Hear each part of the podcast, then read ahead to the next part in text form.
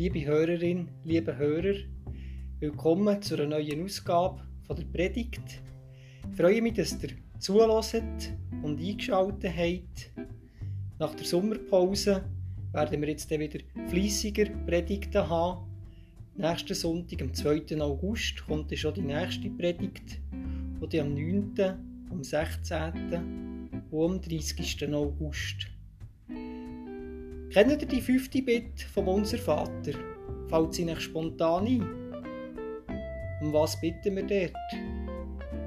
Wir gehen dem nachher in der Predigt. Es geht nämlich um die befreiende Kraft von der Vergebungsbereitschaft. Vergebungsbereitschaft ist etwas Wichtiges für Jesus. So können wir neue Wege gehen, wo Gott uns eröffnet. Viel Spaß! Und danke für die Aufmerksamkeit.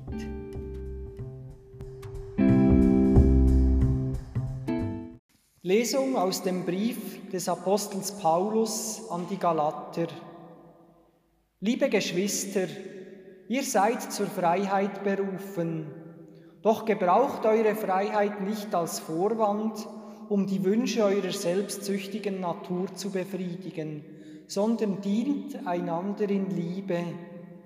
Denn das ganze Gesetz ist in einem einzigen Wort zusammengefasst, in dem Gebot, du sollst deinen Mitmenschen lieben wie dich selbst.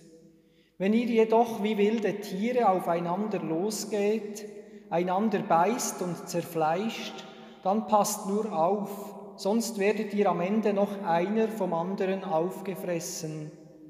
Was will ich damit sagen? Lasst den Geist Gottes euer Verhalten bestimmen. Dann werdet ihr nicht mehr den Begierden eurer eigenen Natur nachgeben. Denn die menschliche Natur richtet sich mit ihrem Begehren gegen den Geist Gottes. Und der Geist Gottes richtet sich mit seinem Begehren gegen die menschliche Natur. Die beiden liegen im Streit miteinander. Und jede Seite will verhindern, dass ihr das tut, wozu die andere Seite euch drängt. Wenn ihr euch jedoch von Gottes Geist führen lasst, steht ihr nicht mehr unter der Herrschaft des Gesetzes, sondern unter der Herrschaft Gottes. Lesung aus dem Evangelium nach Matthäus, Kapitel 18, ab Vers 21. Da wandte sich Petrus an Jesus und fragte, Herr, wie oft muss ich meinem Bruder vergeben, wenn, er immer wieder gegen mich sündigt? Siebenmal? Nein, gab Jesus ihm zur Antwort, nicht siebenmal, sondern siebenundsiebzigmal. Darum hört dieses Gleichnis. Mit dem Himmelreich ist es wie mit einem König, der mit den Dienern, die seine Güter verwalteten, abrechnen wollte. Gleich zu Beginn brachte man einen vor ihn, der ihm zehntausend Talente schuldete. Und weil er nicht zahlen konnte, befahl der Herr, ihn mit seiner Frau und den Kindern und seinem ganzen Besitz zu verkaufen und mit dem Erlös die Schuld zu begleichen. Der Mann warf sich vor ihm nieder und bat auf den Knien, Hab Geduld mit mir, ich will dir alles zurückzahlen. Da hatte der Herr Mitleid mit seinem Diener. Er ließ ihn frei und auch die Schuld erließ er ihm. Doch kaum war der Mann zur Tür hinaus, da traf er einen anderen Diener, der ihm hundert Denare schuldete. Er packte ihn an der Kehle, würgte ihn und sagte, Bezahle mir, was du schuldig bist. Da warf sich der Mann vor ihm nieder und flehte ihn an. Hab Geduld mit mir, ich will es dir zurückzahlen. Er aber wollte nicht darauf eingehen, sondern ließ ihn auf der Stelle ins Gefängnis werfen, wo er so lange bleiben sollte, bis er ihm die Schuld zurückgezahlt hätte. Als das die anderen Diener sahen, waren sie entsetzt. Sie gingen zu ihrem Herrn und berichteten ihm alles. Da ließ sein Herr ihn kommen und sagte zu ihm, Du böser Mensch, deine ganze Schuld habe ich dir erlassen, weil du mich angefleht hast. Hättest du da mit jenem anderen Diener nicht auch Erbarmen haben müssen, so wie ich mit dir Erbarmen hatte? Und voller Zorn übergab ihn der Herr den Folterknechten, bis er ihm alles zurückgezahlt hatte, was er ihm schuldig war. So wird auch mein Vater im Himmel jeden von euch behandeln, der seinem Bruder nicht von Herzen vergibt. Wort Gottes heute an uns. Amen.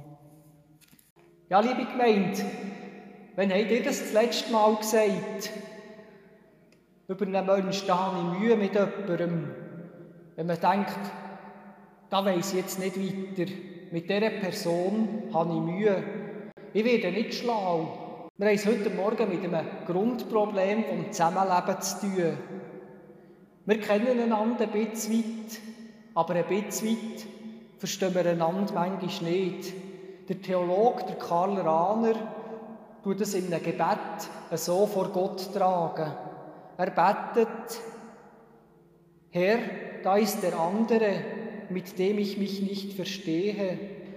Er gehört zu dir, du hast ihn geschaffen, du hast, wenn nicht so gewollt, ihn so gelassen, wie er eben ist. Wenn du ihn trägst, mein Gott, will ich ihn auch tragen und ertragen, wie du mich trägst und erträgst. Da sind wir schon voll im Thema von heute drinnen. Gottes Vergebung ermöglicht menschliche Gemeinschaft. Wir haben also beide Seiten. Wir haben die göttliche Seite und wir haben die menschliche, die irdische Seite. Und beides kommt zusammen. Schon aus dem Gebet von Karl Rahner sehen wir, unsere Beziehung zu Gott prägt auch unsere Beziehung zu den Menschen. Was wir im einen Bereich machen, soll in andere Bereiche hineinscheinen. Gemeinschaft soll möglich werden. In der zweiten Lesung haben wir den Petrus gehört mit seiner Frage, wie manchmal muss ich meinem Bruder, meiner Schwester vergeben. Oder Jesus erzählt das Gleichnis, um die Frage zu klären. Ein Gleichnis, das soll zeigen, wie man in der christlichen Gemeinde im Leib von Christus miteinander umgehen kann. Wir können es mal intern üben, würde ich sagen, als Kirche, als Gemeinschaft. Das ist ein guter Raum mit einer begrenzten mit einer begrenzten Anzahl von Menschen. Aber schließlich wäre ja die Idee von Gott auch noch, dass wir es würden mit allen Menschen, die uns auch heute an diesem Sonntag begegnen, wenn wir denen können, die Vergebungsbereitschaft entgegenbringen Vergebungsbereitschaft soll unermesslich gross sein, überkommt der Petrus gerade am Anfang zur Antwort. Nicht siebenmal, sondern 77 Mal. Wohlverstanden, es geht hier um Bereitschaft zu der Vergebung. Weil, ob Vergebung kann stattfinden ob es einen Prozess gibt, das kann nicht erzwungen werden. Das ist schon eben etwas, was sich entwickeln muss, was sich ergeben muss. Es braucht immer mehrere dafür. Aber was machen wir denn eigentlich, wenn wir vergeben? Dann verzichten wir darauf, dass wir jemanden strafen oder dass wir nicht büssen. Dass wir sagen, du hast jetzt mir etwas gemacht und weil du das gemacht hast, tue ich mich jetzt rächen dafür oder tue mich äh, eben, eben gerade so gerade ähnlich verhalten, wie du dich verhalten hast und das Böse wieder zurückgeben. Aber das soll nicht zum Zug kommen. Vergebung soll verhindern, dass die negativen Auswirkungen in der Welt stattfinden. Vergebungsbereitschaft soll uns Freiheit schenken. So wie der Apostel Paulus im Galaterbrief sagt, zur Freiheit seid ihr berufen worden, liebe Brüder und Schwestern. Christen sind von Gott gestärkt und beauftragt, dass sie eben anders handeln können als das normalerweise der Fall ist. Wir sehen es immer wieder in den Medien oder vielleicht auch, wenn wir so an einem Ort ein, ein Smalltalk machen oder kurz mit jemandem, den wir nicht so gut kennen, im Gespräch sind. Wie gern wird jemand wird der neueste Klatsch und Tratsch ausgeteilt und ausgetauscht. Und dann wird einem auch noch hinten nachgeschoben, was jetzt eben diejenige Person, wo man darüber redet, was sie falsch hat gemacht und dass, sie jetzt, dass, ihr, dass er das Recht geschehe, dass sie jetzt noch müssen büssen für ihre Verfehlungen. Meistens, wenn etwas aufgedeckt wird, dann ist der Schaden schon da und die Vergeltung vom Schaden bringt dann nochmal neues Leid. Aber wie wäre es, liebe Gemeinde, wenn wir frei sind? Frei sind davon, Vergeltung zu üben oder uns aufzuregen über das, was jemand anderes mir angetan hat oder wie sich jemand anderes mir gegenüber verhalten hat. Wenn wir das wahrnehmen und spüren, es aber dann wieder Gott können abgeben und sagen, du bist für das verantwortlich, es ist deine Sorge. Ich muss nicht den Menschen erziehen, ich muss nicht dem Menschen vergelten, was er mir da hat. Frei sein, Nein sagen oder schwer Weg von der Vergebungsbereitschaft und vielleicht sogar von der Versöhnung unter die Füße nehmen. Das ist der Weg, den Jesus in seinem Gleichnis skizziert. Es wird ein anstrengender Weg. Die Kraft, die den Weg von der Vergebungsbereitschaft überhaupt erst möglich macht, wird in diesem Gleichnis beschrieben. Der erste Knecht sollte dem König eine riesige Summe von 10.000 Talenten zurückzahlen. So eine grosse Summe, das hat zur Zeit von Jesus niemand auf seinem Bankkonto gehabt. Etwa der damalige König von Judäa und Samaria, der Archelaus, der ist schon in die Nähe davon, der hat etwa 600 Talente pro Jahr gehabt. Und die Konsequenzen, die der König am Knecht androht, die wären verheerend für sein Leben. Er würde als Sklave verkauft, mit seiner ganzen Familie, mit allem, was er heige. Und das Spannende ist jetzt, dass das Bitten vom Knecht etwas Wunderbares erwirkt. Der, ist ja, der Knecht ist ja im Dienst vom König eingestellt und der König tut jetzt am Schluss die Schulter lassen, und tut ihn aber auch in die Freiheit schicken. Er gibt ihm noch mehr als das, was er darum gebeten hat. Der Knecht ist frei, er muss nicht mehr im Dienst vom König stehen. Der Jesus tut immer so Übersteigerungen in seinen Gleichnissen einbauen, dass man da sieht, eben auch ein bisschen Humor, auch ein bisschen zeigt, wie grosszügig dass er es meint. Aber anstatt, dass jetzt der Knecht spürt, was der König ihm da geschenkt hat, wenn er ihm ein neues Leben eröffnet hat, das über das bisherige Leben hinausgegangen ist. Er tut die Erfahrung vernachlässigen, er tut sie nicht weitergeben, sondern sein Mitknecht, der ihm einen unerhört kleinen Betrag im Vergleich mit diesen 10.000 Talenten schuldet, den tut er umgekehrt behandeln. Er tut ihn dann noch ins Gefängnis tun und dort, das ist auch wieder so etwas, wo man denken kann, ja, das ist ja auch nicht logisch. Er wird, er wird ins Gefängnis gebracht und soll dort die Schulden bezahlen, aber wenn er nicht kann arbeiten im Gefängnis, wie soll er ja seine Schulden können zahlen? Also er ist da in einer ganz ausweglosen Situation drin, der Knecht, der zweite Knecht. Und darum ist das Urteil vom König schnell gesprochen und der erste Knecht wird dann wieder zurückgeführt, wird ihm das Urteil geschenkt, das er verdient hat.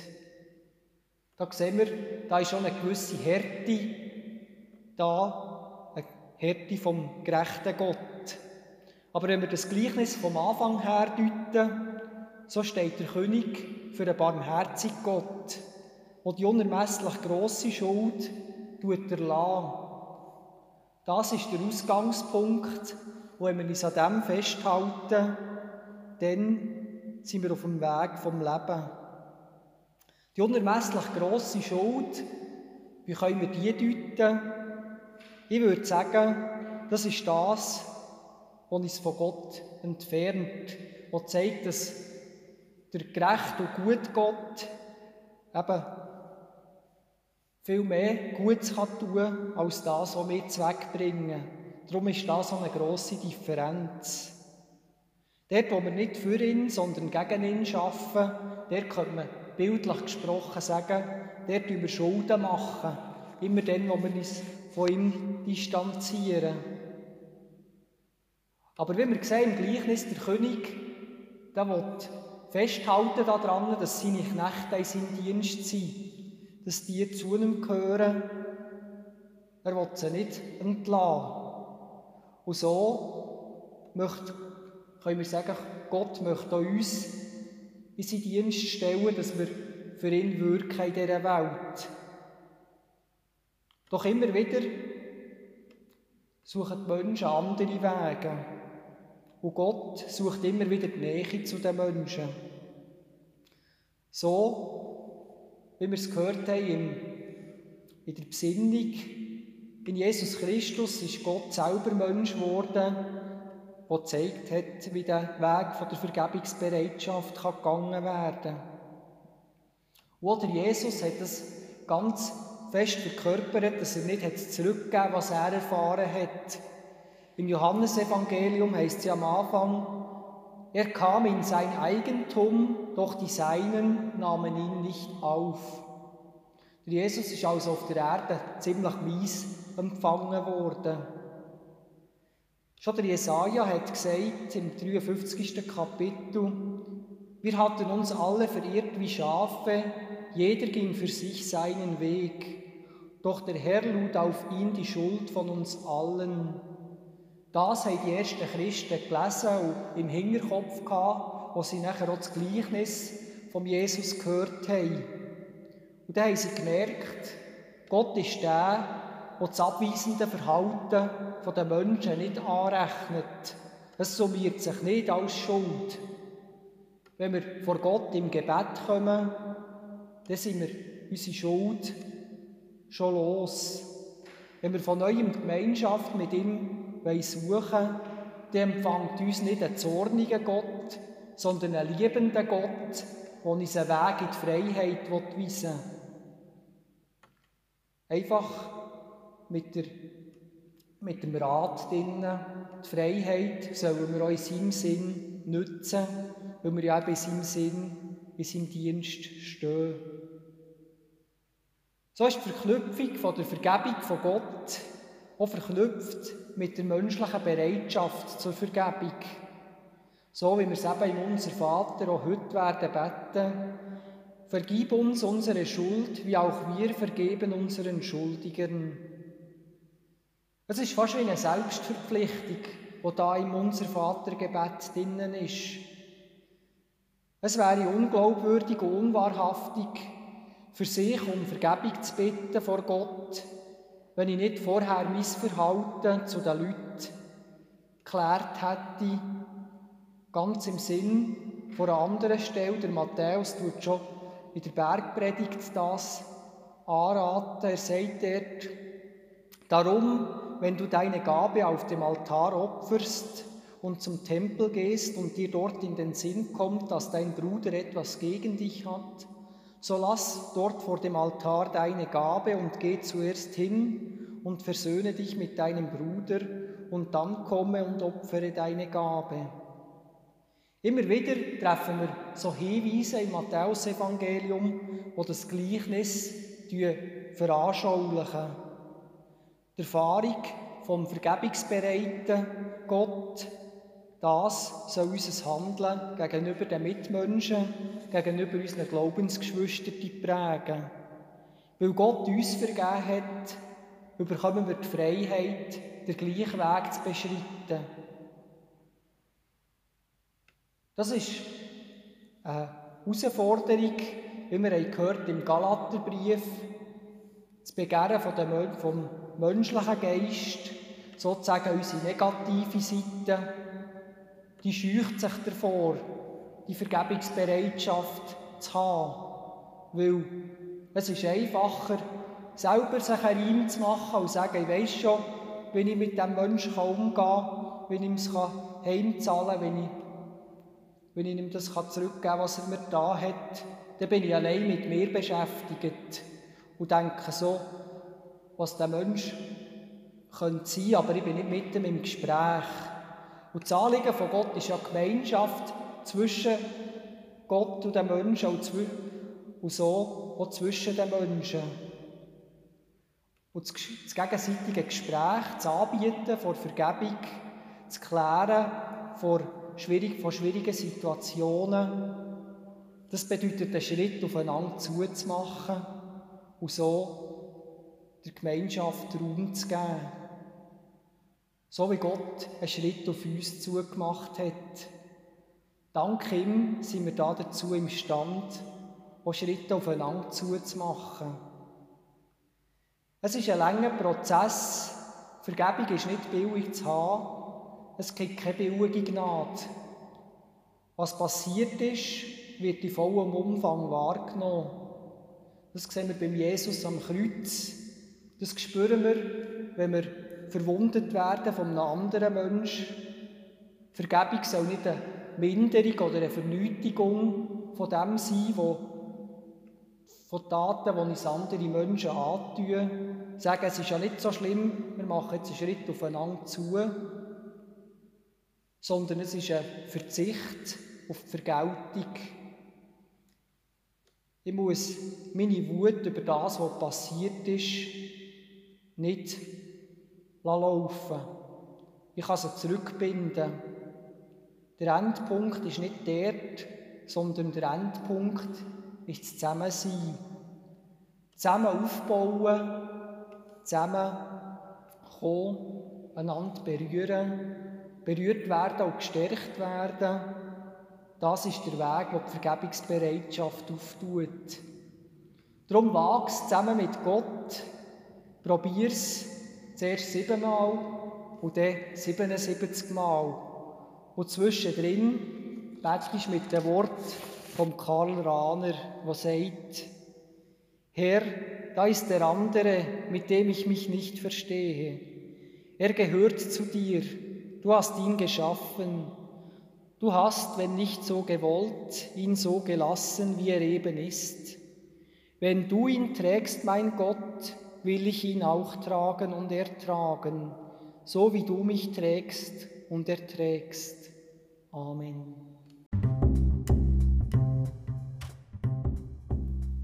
Liebe Hörerinnen, liebe Hörer, gang die neue Woche mit Vergebungsbereitschaft. Sie befreit dich. Du kannst anders handeln. Du kannst Schaden vermeiden. Du kannst neue Wege zum einem erfüllten Leben finden. Denk dran, Gott will dir vergeben. Das ermöglicht dir, auch Gemeinschaft mit anderen Menschen zu haben. So gang als Gesegnete, als Gesegnete von Gott. Der Herr segne dich und behüte dich. Der Herr lasse sein Angesicht leuchten über dir und sei dir gnädig. Der Herr wende dir sein Angesicht zu und schenke dir Frieden. Amen. Ich freue mich, wenn ihr wieder reinhört am 2. August, wieder am späteren Nachmittag oder Abend, je nachdem, wird die nächste Predigt aufgeschaltet. Auf Wiederhören, euer Pfarrer Thomas Heim aus Hüsum.